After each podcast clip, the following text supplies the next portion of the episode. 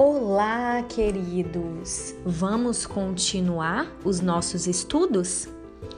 Desde os tempos mais remotos, o ser humano realiza mudanças no ambiente para garantir a própria sobrevivência e conforto. Vamos entender como são essas transformações?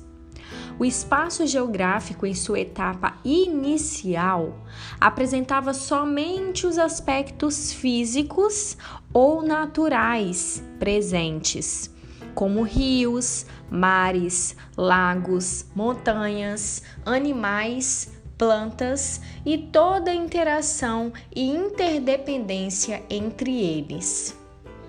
O surgimento do homem, desde o mais primitivo, lá na pré-história, começou a interferir no meio a partir do corte de uma árvore para construir um abrigo, para caça, da construção de uma ferramenta, impactando e transformando o espaço geográfico. Você sabia que o mesmo ambiente pode sofrer alterações constantes ao longo dos anos, conforme a necessidade do ser humano por aquele espaço geográfico? Exatamente. Essas mudanças podem ser vistas nas cidades, por exemplo. E quais seriam os principais motivos que levam a essas transformações?